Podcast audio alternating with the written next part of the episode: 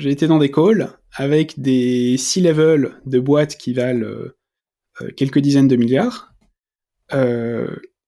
qui nous regardent paniquer en nous demandant est-ce que mon équipe de 50 à 100 ingé et tout ce que j'ai construit jusque-là est devenu obsolète? Est-ce qu'en fait, euh, on a investi 5 ans de R&D, des euh, dizaines ou centaines de millions pour rien? Parce que euh, ce qui est accessible à tous performe mieux que ce qu'on a construit de façon très spécialisée dans notre labo pendant 5 ans Et la réponse est bah oui. Hello à tous, bienvenue sur Mozabytes. Mozabytes, c'est un média qui va à la rencontre de ceux qui créent de nouveaux produits incroyables avec la générative AI. On vous partage nos découvertes à travers ce podcast, mais aussi une newsletter envoyée par email chaque semaine avec les actus les plus importantes. Derrière Mozabytes, il y a notre product studio Moza, qui accompagne les entreprises dans la création de nouveaux produits tech. Qu'il s'agisse d'entrepreneurs au tout début de leur aventure ou de boîtes déjà bien avancées comme Airbnb, Aircall, Sorar, Blablacar ou Penny Lane, on intervient sur toute la chaîne de valeur, stratégie produit, design, développement et identité de marque. Avec l'arrivée de l'IA générative, on pense qu'on est aujourd'hui à un grand tournant. Et notre rôle chez Moza, c'est d'aider les entreprises à se saisir de cette opportunité unique en intégrant cette nouvelle technologie au cœur de leur stratégie. Si ça vous intéresse, écrivez-nous. Cette semaine, on reçoit Maxime Voisin. Maxime Voisin est AI Product Manager chez Labelbox. L'IA, il baigne dedans depuis le début de ses études. Déjà en 2016, il côtoie les cofondateurs d'OpenAI dans le labo de recherche AI de Stanford, où il effectue son master de Deep Learning. Après divers projets et des passages chez Apple et Dataiku, Maxime rejoint Labelbox il y a deux ans.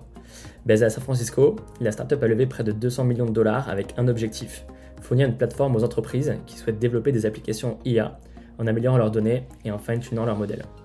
Dans cet épisode, Maxime nous raconte son parcours, son rôle chez la Bellbox et les implications derrière l'arrivée des grands modèles de langage pour tous ceux qui souhaitent intégrer l'IA dans leurs produits.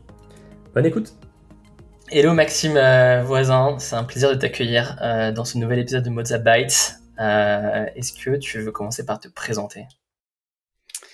Salut Adrien, merci euh, pour ton invitation. Eh ben, à la base, euh, je suis un ingé. J'étais en, prépa maths. Euh, ensuite, je suis allé en, en école d'ingé à Paris. Et je suis tombé dans le monde du deep learning, enfin du machine learning à l'époque, là-bas. C'était 2014-2015 un peu par hasard, tout le monde commence à parler de, machine learning autour de moi. Euh, J'essaye de trouver un stage euh, dans une boîte euh, qui fait du machine learning à Paris. Je tombe sur Dataiku complètement par hasard euh, sur un site un peu pas très connu. et ils sont assez gentils pour m'accueillir un été. Je découvre le machine learning, je trouve ça incroyable. Et depuis, j'essaye de, de, rester dans ce monde-là. et du coup, je suis allé faire après, en école d'ingé, je suis allé faire un master aux, US à, Stanford. En, cette fois, c'était en deep learning. Euh, tout le monde parlait que de ça en 2016. C'était un peu l'épicentre de, du deep learning à l'époque. Et euh, pour payer mes études, eh ben, euh, je suis obligé de faire de la recherche dans des labos là-bas. Et donc, évidemment, je, frappe à toutes les portes de, des labos d'AI. Et certains de ces labos sont assez sympas pour m'accueillir. Et donc, je fais de l'AI de 2016 à 2019 euh, quasiment tous les jours à coder. Donc là, tu à Stanford à ce moment-là, c'est bien ça? Je suis à Stanford de 2016 à 2019. Je fais mon master. Je me dis peut-être que je vais même rester faire un doctorat. Finalement, euh, euh, au bout de 2-3 ans, je trouvais que c'était un peu, un peu trop long et j'aimais pas assez la recherche et je voulais un truc plus appliqué. Et justement, du coup, je finis ma recherche en, en, en IA et je me lance, je monte un projet euh, sur une mission que j'adorais, qui était comment on va aider euh, les jeunes, les, disons les 18-30 ans, à mieux s'informer. Et, mieux s'informer, euh, c'est pas tellement dans le contenu qu'on voulait améliorer euh, ce qui se passe, c'est dans la forme. Et donc on voulait, avec un, ami qui s'appelle Hugo Decrypt, on, lance une appli où c'est des news en format vidéo, 30 secondes, racontées par euh, euh, des jeunes euh, dans un langage, dans un ton euh, qui est rien à voir avec ce qu'on lit dans la presse habituelle. et donc c'est de réinventer les news. Et donc à l'époque, on se dit trop bien, on va mettre, on va créer 10 000 déclinaisons pour chaque news avec le bon ton, la bonne personnalisation, le bon contenu, la bonne durée, raconté par la bonne personne, et on va foutre ça dans une appli et mettre des systèmes de recos. Et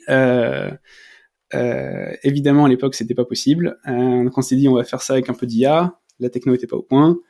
Euh, du coup, on, a essayé de faire un truc un peu plus social où chacun peut venir présenter ses news et on va mettre des influenceurs sur la plateforme pour raconter des news. Et euh, on bosse là-dessus pendant un an et demi, deux ans. Il y a une communauté qui adorait ça, mais on n'a jamais réussi à l'agrandir suffisamment euh, au-delà de quelques milliers de personnes. Et on n'a jamais réussi à en faire une boîte.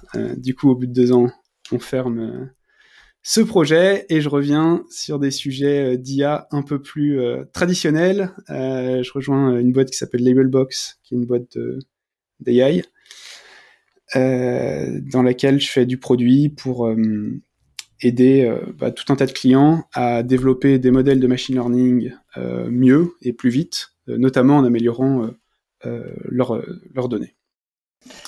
On va, on va, on va y revenir euh, sur la belle box évidemment. Euh, juste, euh, ça m'intéresse euh, qu'on parle une minute de, de cette idée euh, des news parce que c'est c'est quelque chose que je vois énormément passer là depuis un an.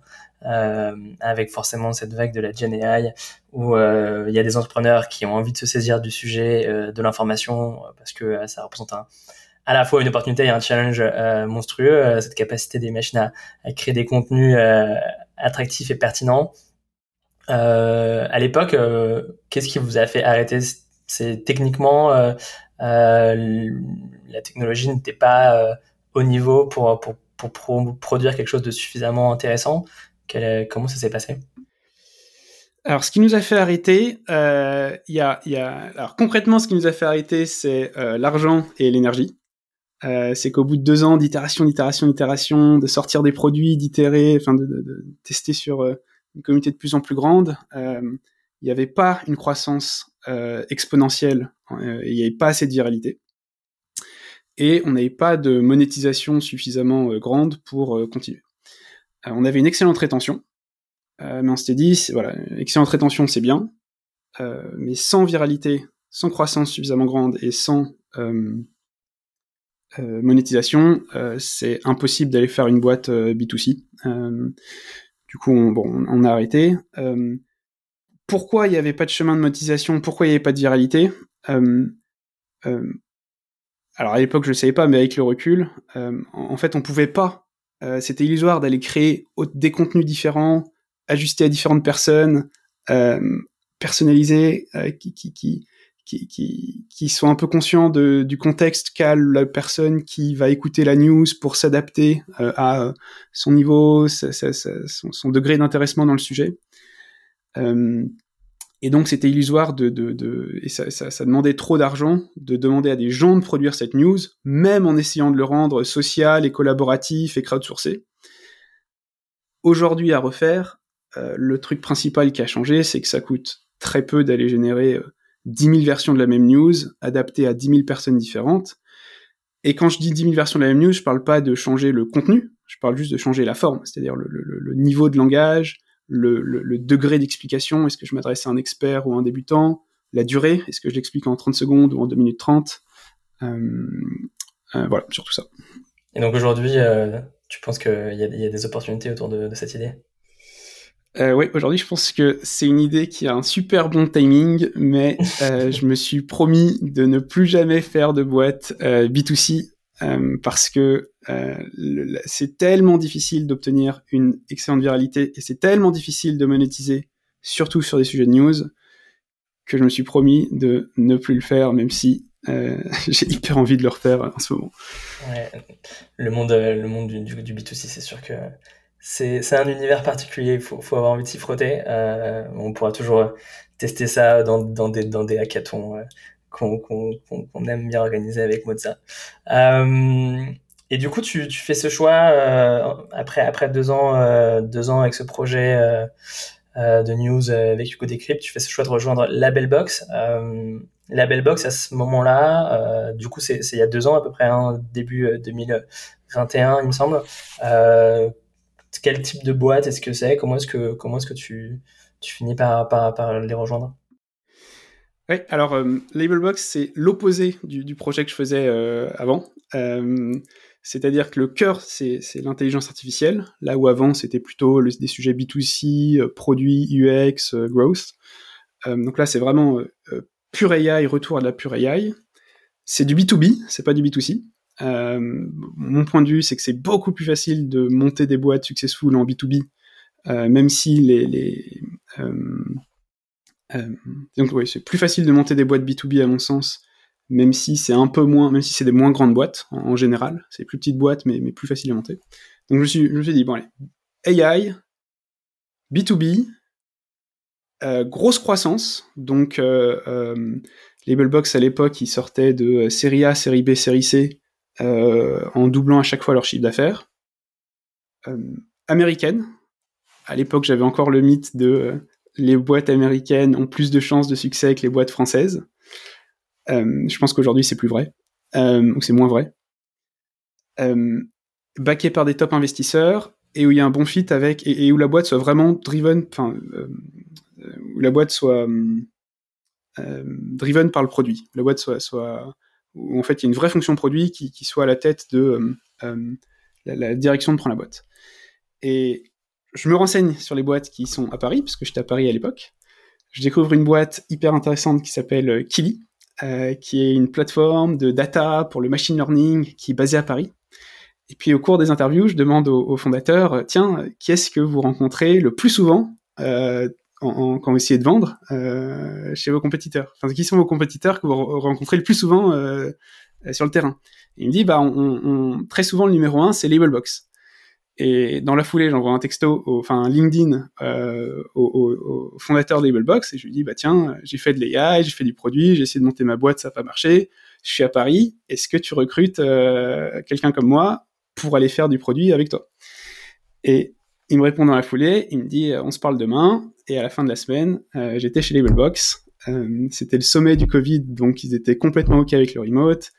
C'était une boîte de d'AI de Stanford, B2B avec un fondateur CEO qui était aussi à la tête du produit, euh, avec qui je m'entendais bien, donc ça cochait toutes les cases et j'y suis allé euh, un peu les, les, les, yeux fermés. Bravo. Très, très très intéressant cette technique euh, d'aller rejoindre les concurrents des boîtes que tu interviews. Je recommande pas, mais c'était vraiment par hasard. Et je dis pas que c'est une bonne strat, mais c'était par hasard. Il se trouve que ça s'est fait comme ça. plutôt un très bon move, euh, parce que depuis euh, la Belle Box a du coup levé levé 100 millions de dollars supplémentaires depuis que tu les as rejoints, si je me trompe pas. Oui, exactement. Grosse levée euh, avec euh, SoftBank et, et Andreessen Horowitz, je crois, de 110 millions de dollars. Et mm, bah, dans le but de continuer à... alors c'était au sommet des marchés. Euh, Aujourd'hui, je pense que la même levée est beaucoup plus compliquée. Mais l'idée, c'était de... En fait, à, à la base, Labelbox avait commencé comme une plateforme pour annoter des données manuellement. Puis ensuite, c'était devenu une plateforme où tu peux annoter des données de façon intelligente, donc avec euh, euh, des tes propres modèles qui pourraient déjà faire 80% du travail d'annotation. Et puis là, on levait pour aller sur une vision beaucoup plus grande qui était, euh, en fait, ça va être la plateforme où tu gères toutes tes données pour tes équipes de machine learning. Euh, donc tu, amènes tes données depuis un, cloud ou depuis euh, une, boîte comme une warehouse comme Databricks ou autre. Et en fait, c'est l'endroit où tu visualises tes données, où tu les explores, où tu crées tes datasets de training, d'entraînement, donc les labels, mais aussi choisir quelles données inclure, euh, qui est un sujet hyper important, euh, en tout cas qu'il était important il y, a, quelques années. Euh, et puis aussi créer les données d'évaluation. Même chose, quoi inclure, comment les labelliser, comment bien les labelliser parce que c'est le principal signal qui permet aux équipes de machine learning d'itérer et d'améliorer leur modèle. Et puis évidemment, répéter ce cycle plein de fois, parce qu'une fois que tu entraînes un modèle sur des données labellisées, eh ben, il faut comprendre où est-ce que le modèle euh, se trompe pour aller euh, labelliser en retour plus de données euh, sur ces domaines-là pour l'améliorer. Et, donc c'était vraiment au moment où on commençait à vendre cette vision de plateforme pour faire des itérations sur tes modèles de machine learning. et donc images, vidéos, texte, PDF, euh, et, et, voilà. Et donc en gros, aujourd'hui, toute startup euh, IA qui euh, veut euh, fine-tuner euh, des modèles open source euh, avec ses propres données passe par une solution comme la Mailbox. J'aimerais bien. J'aimerais bien que toutes les startups passent par nous. Ce qu'on observe en pratique, c'est que beaucoup de startups sont. Alors, on accompagne pas mal de startups, euh, mais les startups qui sont assez avancées d'un point de vue tech, souvent ce qu'on entend, c'est euh, non, mais j'ai pas besoin d'une plateforme comme Labelbox. En fait, je peux tout faire moi-même en interne. Euh, donc, je peux visualiser mes données, je peux sélectionner quelles données je veux labelliser, je peux les labelliser moi-même, je peux fine-tuner un modèle moi-même, je peux sans problème mettre des données dans une vector database si j'en ai besoin. Je, peux comprendre, je sais où mon modèle n'est pas bon, j'ai pas besoin de vous pour m'aider à comprendre comment améliorer mes datasets. Euh, et donc ce qu'on qu voit souvent, c'est que les startups ou, même les boîtes euh, un, un, peu plus petites que des grosses enterprises Fortune 1000, souvent nous disent non non mais j'ai pas besoin, je sais faire.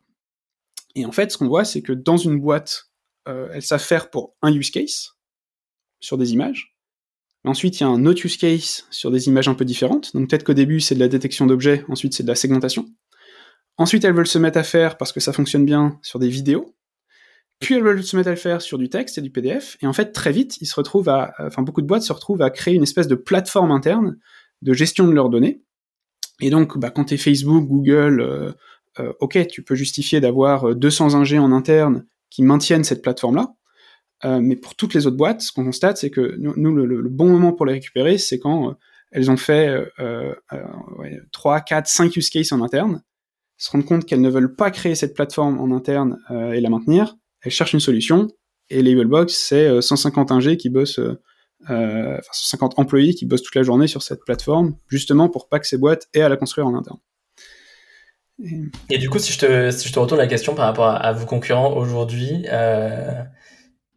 quelle, euh, quelle est la particularité de votre positionnement par rapport euh, aux autres euh, plateformes existantes? Alors, premier positionnement, c'est qu'on est complètement spécialisé sur les données non structurées. Donc, images, vidéos, texte, PDF. Là où beaucoup de plateformes comme DataIQ, Databricks, Snowflake on, on, sont historiquement sur des données tabulaires, des données structurées. En gros, des, des, fichiers Excel, quoi, euh, si j'exagère. Euh, et c'est normal parce que c'est le plus gros use case d'un point de vue euh, euh, taille de marché. mais bon, ce qu'on voit en ce moment, c'est que bah, le traitement des images, des vidéos, du texte, des PDF, c'est en train d'exploser avec ces modèles fondationnels qui deviennent monstrueux. Et, donc Labelbox a fait ce choix il y a 5 ans de, ne faire que ces, données non structurées. Donc ça, c'est le premier élément différenciant. Après, le deuxième élément différenciant, c'est que justement, euh, euh, alors on n'est pas juste une plateforme d'annotation de données, on est la plateforme où en fait tu peux faire le cycle entier de comprendre quoi euh, labelliser, comprendre où tes modèles sont bons et moins bons, euh, choisir des données pertinentes, gérer les différents datasets pour les différentes équipes, euh, euh, et, et, avoir tous les features enterprise, enfin toutes les fonctionnalités enterprise qui sont nécessaires pour euh, euh, gérer plusieurs équipes euh, dans une même plateforme qui travaillent sur des modalités différentes et des, use cases très différents. Donc ça, c'est un deuxième positionnement, c'est une deuxième différenciation, c'est qu'on n'est pas juste sur du labellisation, euh, on n'est pas juste sur évaluer les modèles, on n'est pas juste sur sélectionner les bonnes données, on est sur tout, enfin sur le cycle, quitte à faire un peu moins bien chacun des éléments du cycle. Euh, et troisième positionnement différent, c'est qu'on est, on a décidé de supporter tous les types de données différents, euh, images, vidéos, euh, PDF, texte, euh, parmi les données non structurées. Là où on voit pas mal de compétiteurs aller euh, se focaliser sur un seul euh, de ces de ces modalités-là. et ça, c'est un positionnement un peu risqué parce qu'en général, on conseille pas trop parce que c'est un peu le risque d'être un espèce de de plateforme qui fait bien plein de trucs, mais qui fait rien de façon excellente. Euh, là où, euh, euh, voilà, et donc on est moins bien que pas mal d'autres solutions pour un use case précis, sur un type de données précis, pour faire une tâche précise. Par contre, euh, quand il s'agit d'aller voir une entreprise Fortune 1000 et de leur dire, voilà, euh, vous avez besoin d'une plateforme qui unifie tous vos projets, en fait, il n'y en a aucune qui, le fait aussi bien que Labelbox. Ok, très clair. Merci pour, euh, cette explication. Euh, et du coup, toi, ton rôle là-bas, tu es Senior AI Product Manager.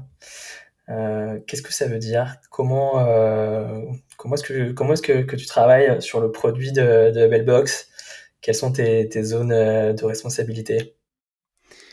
Alors le produit chez Labelbox, c'est euh, assez euh, lean. Euh, je sais pas ce que c'est le terme français, mais c'est assez, assez, assez léger. C'est-à-dire que on est, euh, euh, on est quatre product managers sur les, les, 150 employés et mon boss c'est le CEO. Et on a autonomie totale sur, on est quatre, il y a quatre produits.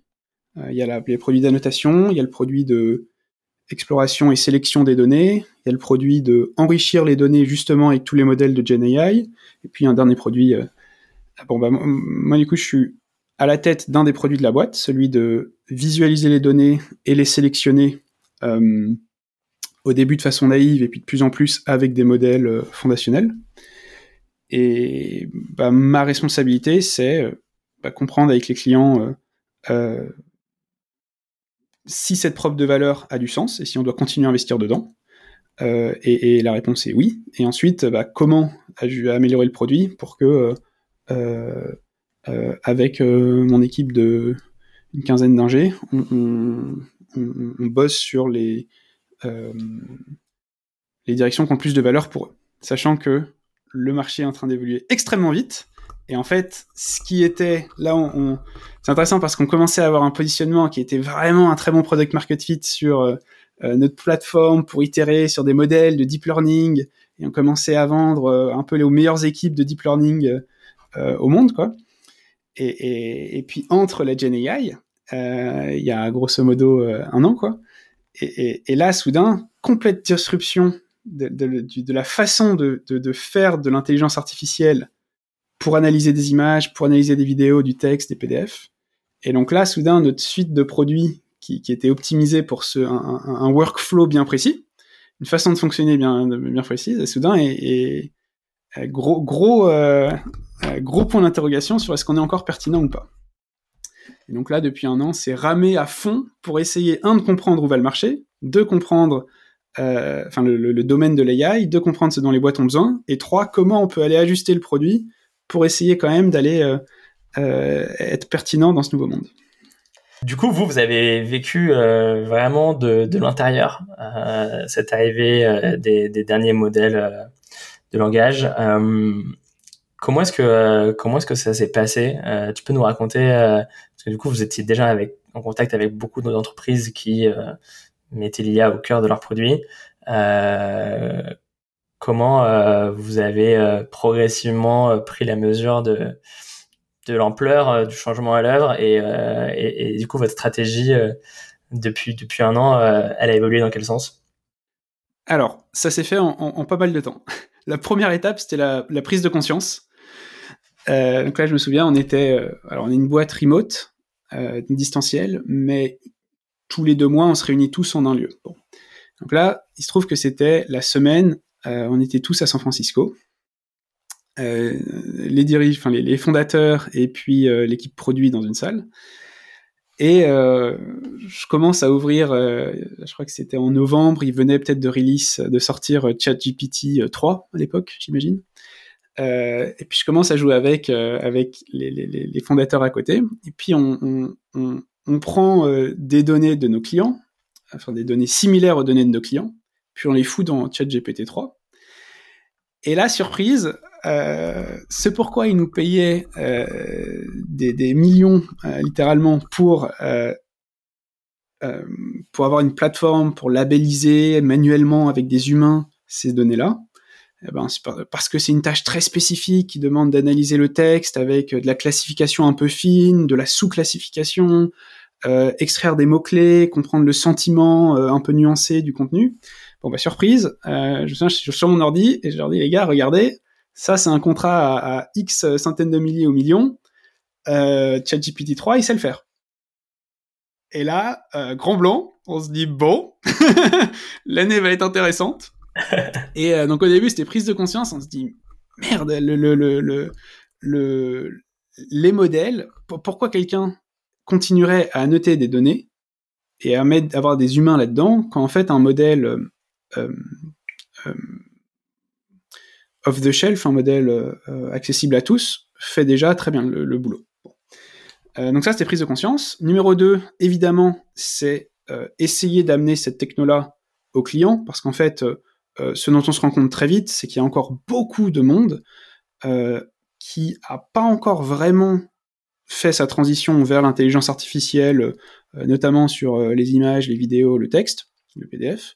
Et donc on a encore un, paquet de clients qui, nous disent, mais, euh, vous savez, moi je mets 9 mois et, et, j'ai une équipe de 5 à 10 ingénieurs pour faire mon premier use case d'intelligence artificielle, de analyser des images ou analyser des PDF. Et donc évidemment, on leur dit, bah regardez, ça tombe bien, euh, on, a incorporé ces modèles euh, fondationnels dans, Labelbox au début pour améliorer le, enfin pour que la, notation devienne immédiate.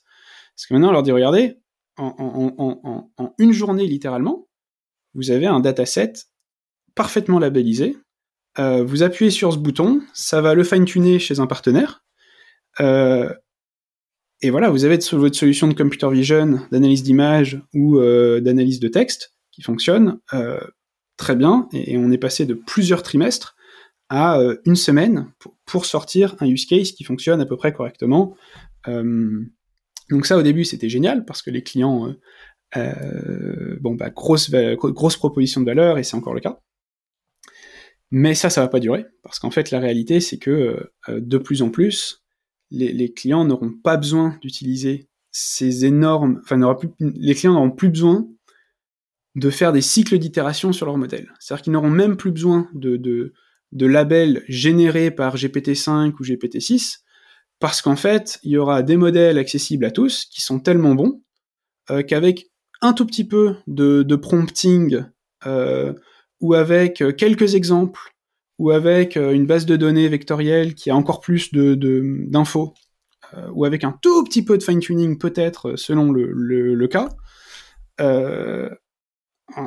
voilà, ils pourront assembler ce système-là et, il sera capable immédiatement de résoudre 90% des cas d'usage. Et donc, euh, chez Labelbox, on a une grosse décision qui est est-ce qu'on continue à construire la plateforme de données pour les équipes qui, euh, nous, on appelle ça les, équipes qui construisent de l'AI, qui build AI. Donc les plateformes, les équipes, euh, les clients hyper avancés qui ont besoin d'entraîner vraiment leur propre modèle, sur des use cases vraiment compliqués, par exemple euh, analyser des, tu as des tracteurs autonomes. Euh, bon bah ça c'est compliqué, c'est on the edge, euh, il y a des vraies contraintes, donc ils sont obligés d'aller faire de la labellisation vraiment poussée, d'aller sélectionner leurs données de façon très fiable, d'évaluer précisément leur modèle.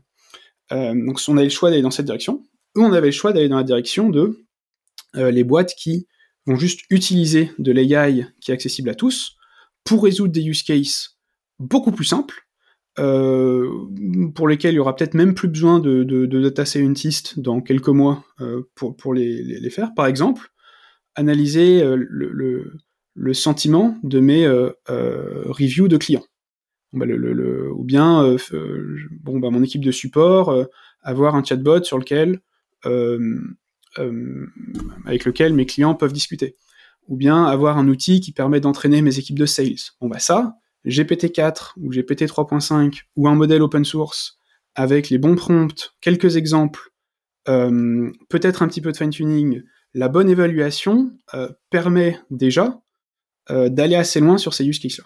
Et, et, en fait, voilà, nous on a fait ce choix-là de aider les boîtes à avoir une, plateforme qui leur permet d'assembler facilement des solutions euh, d'AI pour euh, euh, ces use cases assez simples, permis par la Gen AI, plutôt que de continuer dans la direction de des modèles toujours plus poussés, mhm. avec du labeling toujours plus poussé, et du human in the loop toujours plus poussé. Yes, yes. Ok, donc vous avez vraiment fait le choix de, des boîtes qui use AI versus des boîtes qui build AI. Euh, Est-ce que euh, ça vient du fait que vous considérez que la qualité des modèles va être telle que en fait on va avoir quelques boîtes euh, qui construisent des modèles fondationnels comme OpenAI, euh, comme euh, comme Inflection, comme Google, qui du coup auront le monopole des modèles. c'est quoi les, ouais, la réflexion derrière? Alors, une réponse et ensuite un, un, un corollaire. la réponse, c'est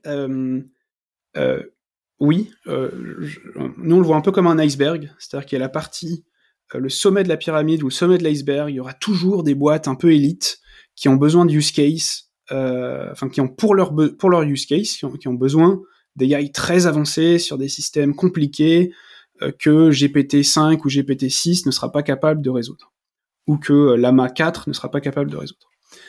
mais on pense qu'il y en aura de moins en moins, et c'est un peu les Jeux Olympiques euh, de, de, l'AI.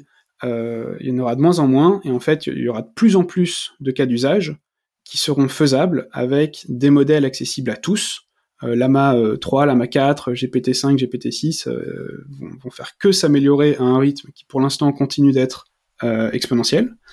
Et donc, on l'a vu sur les deux dernières années, tous les use cases, customer support, analyse de sentiments, euh, répondre automatiquement aux emails, euh, code generation, euh, sales, entraînement des équipes de sales, tout ça, à l'époque, c'était c'était pas faisable par, c'était des use cases pas faisables juste en utilisant de l'IA disponible. Alors que maintenant, c'est le cas. Donc, nous, le pari, c'est, qu'en fait, la, taille du marché est beaucoup plus grande dans, euh, euh, en fait, pour les, cas d'usage, euh, en bas de cette pyramide qui euh, sont plus nombreux, moins compliqués, euh, vont devenir à la portée de plus en plus de gens au sein des boîtes. Et, notre but, c'est d'aller servir ces gens-là, et un peu moins d'aller servir les, athlètes des Jeux Olympiques de l'AI qui se battent pour les quelques pouillèmes à distiller dans des use cases très précis, qui ont aussi leur sens, mais qui sont juste bien moins nombreux.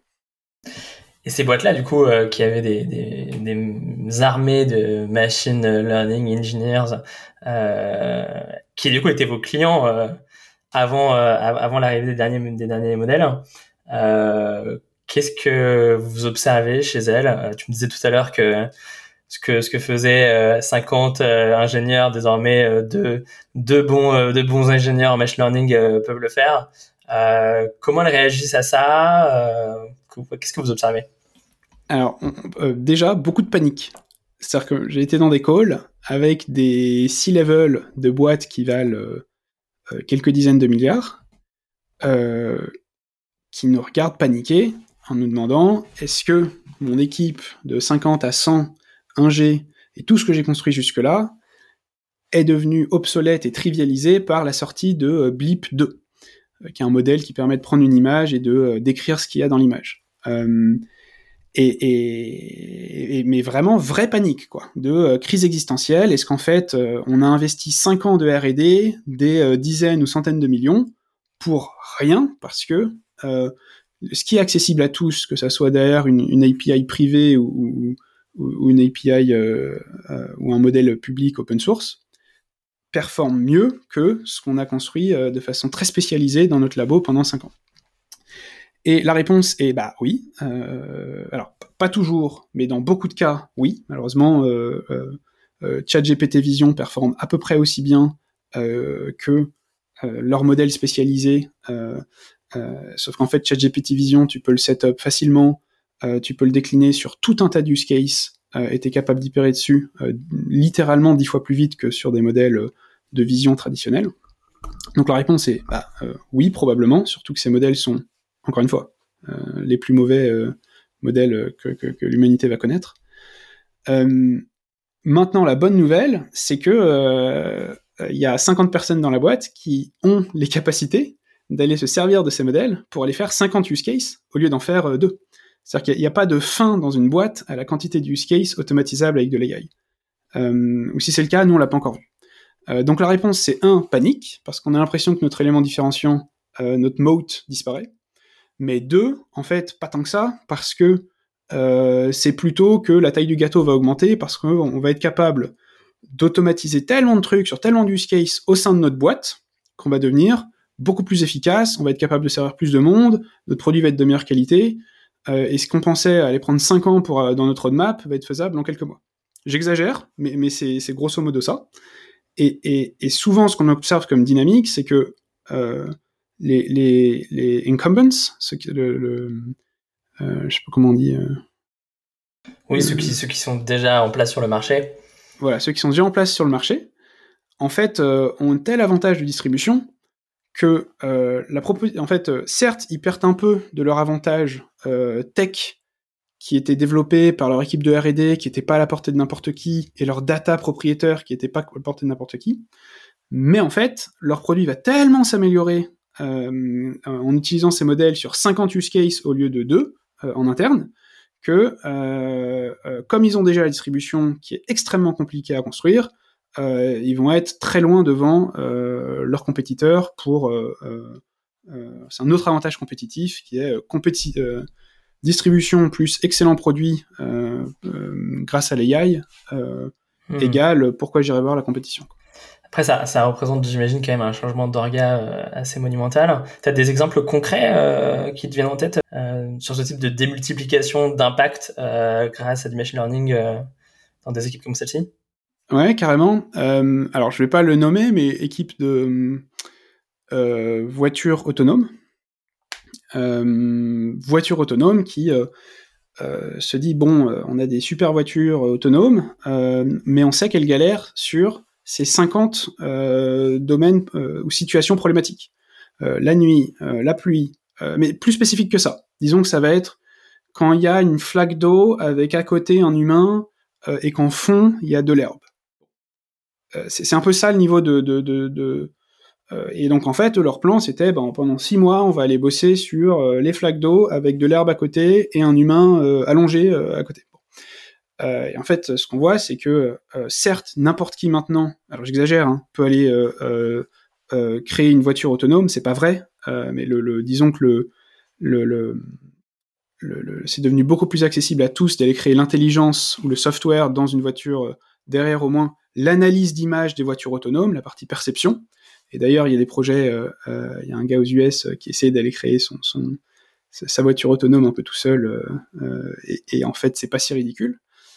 mais la réalité, c'est que en fait, ça reste compliqué d'aller faire toute la voiture, la, la, chaîne de production, le, la partie pas juste perception, mais la partie raisonnement, planning, euh, et en fait, donc d'une part, ils ont encore cet avantage-là, ou la distribution, quoi, ils avaient accès à tout ça. Mais en plus, tous leurs 50 scénarios hyper compliqués de euh, une personne en tenue militaire le soir, euh, quand il n'y a pas beaucoup de lumière, devant des champs, ou la flaque d'eau avec de l'herbe et un humain allongé à côté, sont devenus solvables en une question de semaines, là où avant ils galéraient dessus pendant plusieurs mois ou années. Et donc eux concrètement, avantage euh, incroyable, euh, au début grosse panique, et puis ensuite avantage mmh. incroyable. ouais, hyper intéressant. ça, ça rend pas, si on reprend cet exemple-là, ça rendrait ça rendrait plus facile à, Renault de se lancer dans, dans, dans la création d'une voiture autonome, mais pour arriver à une voiture autonome qui fonctionne de manière optimale, en réalité, ces ingénieurs qui sont déjà en place vont permettre d'aller beaucoup plus vite, quoi. Mais euh, on peut, on peut, on peut quand même difficilement se dire que, que le mot s'est pas un peu réduit. Euh, mais, euh, mais, mais effectivement, je vois, je vois le point et, et, sur des cas comme ça, effectivement, c'est pas pertinent. Un autre exemple, c'est, euh, je vais pas la nommer, mais une grande plateforme d'analyse de données qui se faisait attaquer par des compétiteurs, compétiteurs beaucoup plus petits sur le thème on a une UX beaucoup plus intuitive, euh, quelqu'un qui ne sait pas manipuler des bases de données euh, euh, ou du code a du mal à analyser ces données chez nous, et donc ils vont aller chez les petits compétiteurs qui ont une UX beaucoup plus sympa. Voilà, eux quand ils voient débarquer l'intelligence, la, la AI, ils se disent au début, aïe, c'est beaucoup plus facile pour n'importe qui d'aller analyser ces données, peut-être même qui n'ont pas besoin de nous, et n'importe qui peut aller faire un, petit compétiteur qui va euh, littéralement avec du langage pouvoir analyser ces données. voilà. Donc au début un peu panique. Et en fait, ensuite, ils se rendent compte que euh, non, en fait, ces technos-là eux-mêmes peuvent les incorporer. Euh, et en fait, euh, leur UX est rendu dix fois plus simple. Et le gros problème qu'ils avaient sur leurs compétiteurs, c'était un problème de produit et d'UX. Sauf qu'en fait, ça, c'est un peu nivelé. Tout le monde maintenant a une bien meilleure UX, de même que tout le monde a une bien meilleure voiture autonome. Euh, et, leur différenciateur maintenant principal sur les petites startups, c'est que eux en plus, ils ont la distribution, ils ont une énorme team de sales, ils ont des clients déjà existants, et, en fait, ça a nivelé la, partie intelligente de leurs produits, euh, parce qu'ils ont à peu près un produit similaire maintenant à, leurs petits compétiteurs, ce qui était euh, très loin d'être le cas avant.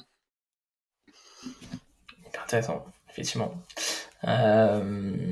pour toi, c'est quoi aujourd'hui les challenges que devront euh, affronter euh, toutes ces startups qui euh, peuvent beaucoup plus facilement qu'avant du coup leverager les modèles de GenAI. Il y a y, a, y, y, a, un mode compétitif qui s'est effondré par rapport à des boîtes qui bossaient sur deep learning depuis depuis depuis des années. néanmoins, évidemment, la compétition s'est énormément accrue. Euh, toi qui euh, es au quotidien avec ce, type de d'interlocuteur via, via, via les clients de la Bellbox, euh, à ton avis, c'est quoi les grandes, les grandes difficultés auxquelles ils vont devoir faire faire face? Moi, je vois deux, grandes difficultés. La première, c'est plus dans, dans, créer des systèmes qui fonctionnent, et, la deuxième, c'est plus en termes de, marché et de positionnement de boîte. Première difficulté, c'est qu'en fait, c'est pas si facile de faire, même avec la Gen AI, de faire des, produits basés euh, sur la Gen AI qui fonctionnent vraiment. C'est-à-dire que c'est très facile d'avoir une démo sur Twitter, euh, mais en fait, avoir une, un produit robuste euh, qu'on sait améliorer parce qu'on sait l'évaluer euh, et qu'on sait comment, euh, dans quelle direction l'améliorer à partir de cette évaluation, c'est extrêmement difficile. Euh, et, d'ailleurs, je suis surpris, c'est-à-dire que, que ChatGPT a, eu beaucoup de viralité très vite. Je crois qu'il y a eu 100 millions d'utilisateurs euh, en quelques semaines. Euh, il n'y a pas vraiment eu d'autres produits qui a basé sur la Gen AI qui a eu une telle viralité. Il n'y a pas eu de produit de news qui a eu cette viralité. Il n'y a pas eu de produit de, thérapie, euh, psy, euh, euh, bien-être qui a eu cette viralité. Y a, on peut prendre toutes les verticales. Il n'y a pas eu de produit de langue qui a eu cette viralité. Ça fait, un an que les technos sont au point et que OpenAI a eu cette viralité. Et, en fait, ce qu'on voit, c'est que, bah, en fait, c'est pas si facile. Même les produits de learning. en fait, il n'y a pas eu de produit de learning qui est apparu de zéro, qui soudain euh, à craquer le problème de euh, on sait parfaitement, grâce au modèle de GenAI, transformer du contenu en un truc d'apprentissage euh, hyper bien distillé et optimal. Et soudain, tout le monde consomme ses news, son bien-être mental, son programme de sport, son programme de bouffe, son learning intellectuel via de la GenAI. En fait, ça, c'est pas encore.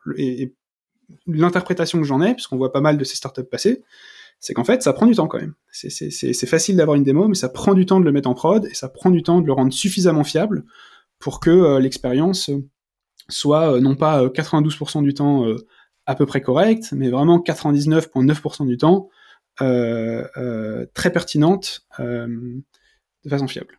Donc ça, c'est le premier point. Après, on, pourrait, on, pourrait aussi argumenter sur le fait que les gens n'ont pas forcément conscience quand ils consomment des contenus euh, qui ont été générés euh, par la. Euh, je repense à, notre interview avec Pauline Ferret de 360 Learning, qui est une plateforme du coup qui permet à, n'importe quel expert de créer des cours dédiés sur son sujet d'expertise pour ses collègues, ses clients, et qui en fait en, uploadant un deck euh, arrive à, tout un programme de cours avec du contenu hyper bien, hyper bien structuré. Euh, je pense qu'il y a beaucoup de gens qui consomment ces contenus-là sans se rendre compte que derrière, en réalité, il y a de la générique. Complètement vrai, euh, c'est clair.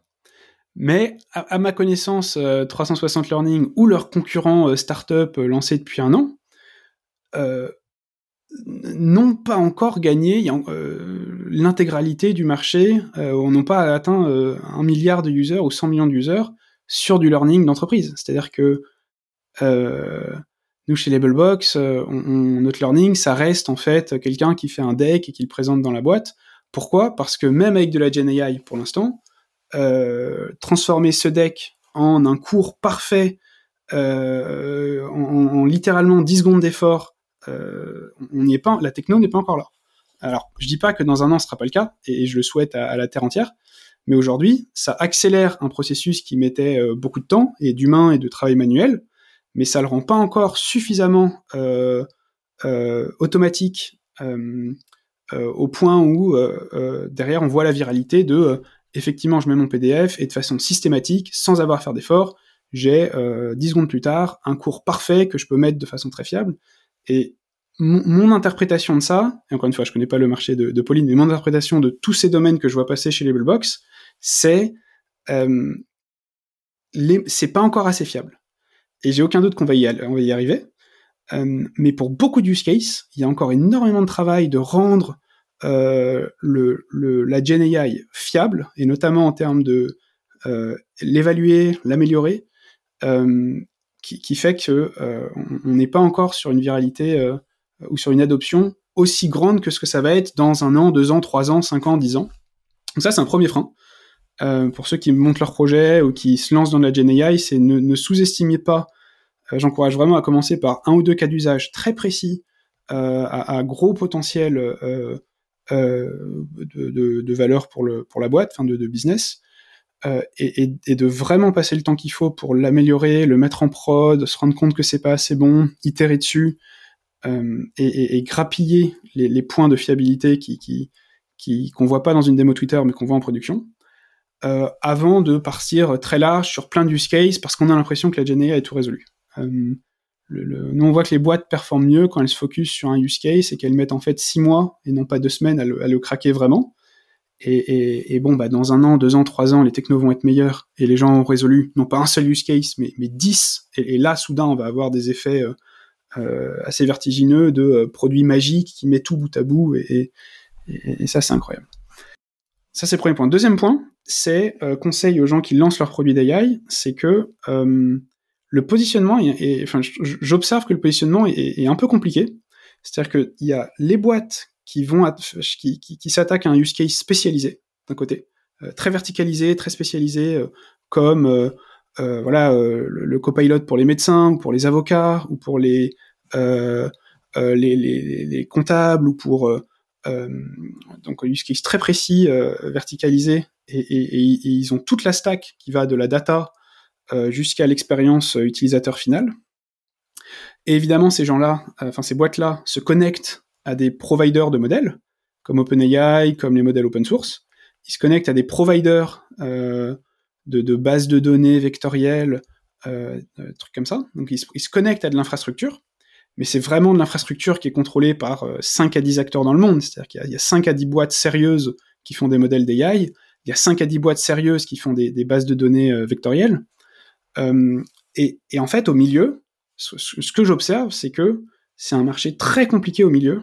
Euh, C'est-à-dire que si t'es pas en train de travailler sur un use case verticalisé et que t'es pas en train de faire soit des modèles, enfin de l'infra vraiment deep, deep, deep, deep tech, euh, des modèles, euh, des, bases de données vectorielles, et eh ben au milieu, c'est un peu un no man's land. Euh, je, je, vois beaucoup de startups arriver avec une proposition de valeur de on va facilement permettre aux gens de résoudre n'importe quel use case en cliquant dans notre UI sur quelques boutons. Et, et, et c'est hyper alléchant intellectuellement, et en théorie, ça a beaucoup de sens. Ce que j'observe aujourd'hui, c'est que le marché pour ça est, vraiment petit. Et, même des grandes boîtes qui vont payer des contrats à plusieurs millions pour OpenAI ou pour euh, euh, du Pinecone euh, ou pour racheter des boîtes verticalisées qui résolvent un use case précis dont ils ont besoin, ne, sont, pas prêts aujourd'hui à mettre le même argent, le, le,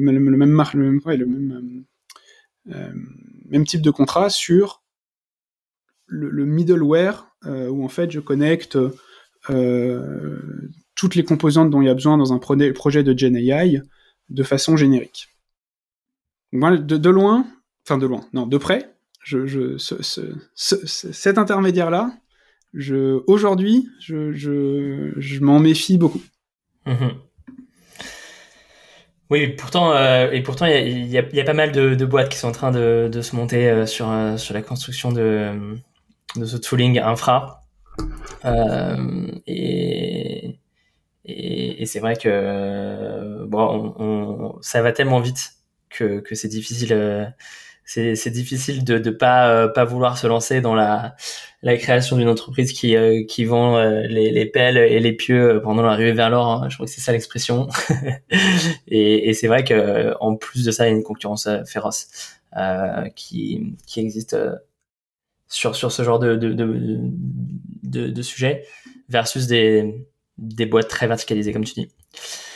J'aurais une dernière question pour toi. Euh, on a plein d'auditeurs qui veulent se, se lancer dans la Gen AI, euh, soit à travers des aventures entrepreneuriales, soit en intégrant euh, cette technologie-là dans, dans les produits qu'ils dirigent.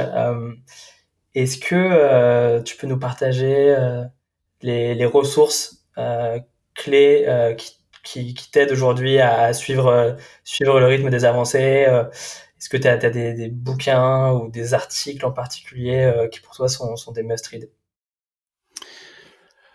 Euh, Alors, malheureusement, pas tellement.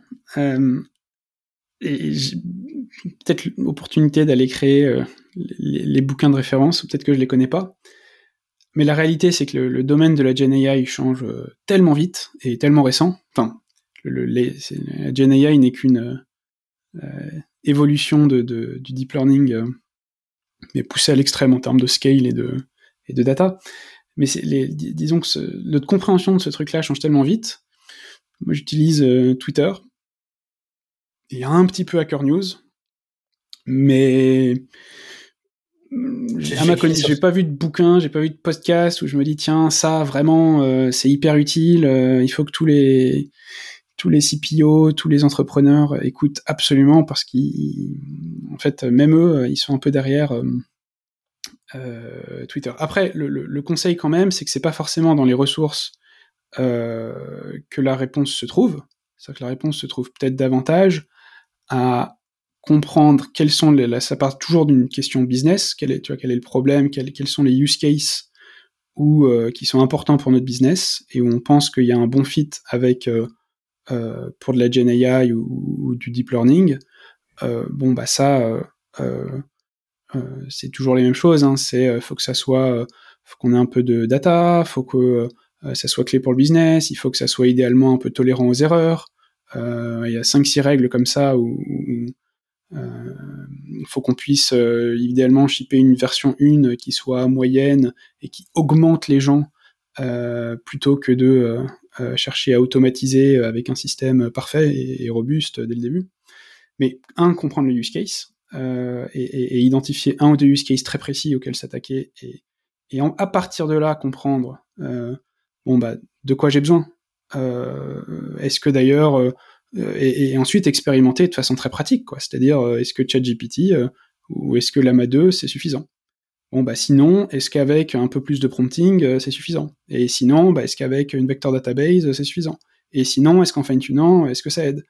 Euh, Et en fait, ce, que j'observe dans les boîtes, c'est que les gens qui arrivent à, bien, cerner le use case, et puis qui ensuite sont très expérimentaux dans la façon d'approcher ce problème-là, et d'ailleurs, si ça se trouve, la réponse n'est même pas de la Gen AI, ça se trouve, c'est, des technos beaucoup plus anciennes que ça, voire même c'est même pas des modèles d'IA, c'est des, dans beaucoup de cas euh, euh, peut-être pas des régressions linéaires, mais quasiment c'est largement suffisant.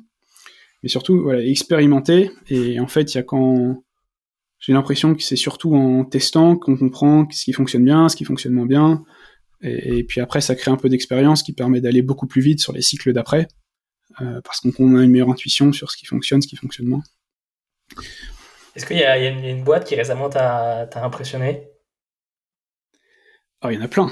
Bah, alors c'est con, hein, mais OpenAI, euh, c'est monstrueux. Alors, euh, anecdote marrante, ou pas si marrante du coup pour moi, mais euh, en 2016, j'étais en Californie à Stanford, et OpenAI s'est créé en 2015 ou un truc comme ça à Stanford. C'est-à-dire que c'est Carpati qui était dans le labo où je bossais, euh, il y avait qui d'autre dans la bande? Il y avait un mec en robotique, euh, un polonais en robotique qui était dans le même labo. Euh, il y avait trois quatre autres gars. il y avait évidemment Ilya, il y avait Greg, je sais pas s'il était déjà là Greg, et puis il y avait Elon Musk surtout qui se disent bon bah on va monter l'IA ça va être monstrueux, on va prendre 10 ans de notre vie, on va résoudre ce problème d'intelligence une bonne fois pour toutes et on aura des ordinateurs à peu près aussi bons que des humains sur tout un tas de sujets. Euh, bon, à l'époque, les mecs, c'était des grands fous. C'est-à-dire que même dans les labos à côté d'IA de euh, grands pontes du domaine, on se disait, mais qui est suffisamment idiot pour aller euh, chez OpenAI euh, parce qu'on sait très bien que c'est pas comme ça qu'on va atteindre, c'est pas juste avec nos réseaux de neurones qu'on va atteindre une intelligence générale, il faut d'autres technos. Et ça, c'est même après que AlexNet soit sorti et tout. Et, je me souviens, j'avais pris un café avec, ou j'ai pris un déjeuner avec le, leur chief science guy, qui est la superstar du domaine, machin. Et, dans, les bureaux d'OpenAI à l'époque, qui étaient tout petits, et je lui dis, mais toi, euh, qu'est-ce qui manque pour euh, avoir des humains, euh, pour avoir des, ordinateurs aussi, compétents que des humains? Et on parlait pas des EGI à l'époque, où il y avait pas trop de termes pour ça, mais je, je lui demande ça. Et puis il me regarde droit dans les yeux, il répond du tac au tac, plus de données, plus de compute. Et moi, je rigole, parce que je pensais qu'il faisait une blague. Et ensuite, il me demande pourquoi je rigole. Alors là, je me sens con. Et, en fait, il m'explique, mais non, mais t'as rien compris, euh, je suis très sérieux, je suis très premier degré, personne enfin, tu vois, personne nous croit quand on dit ça, même on est, on se moque de nous, mais il suffit de euh, euh, plus de compute, plus de, plus de data. Et, je suis hyper impressionné qu'OpenAI ait réussi à faire ce qu'ils ont fait en si peu de temps, et à avoir.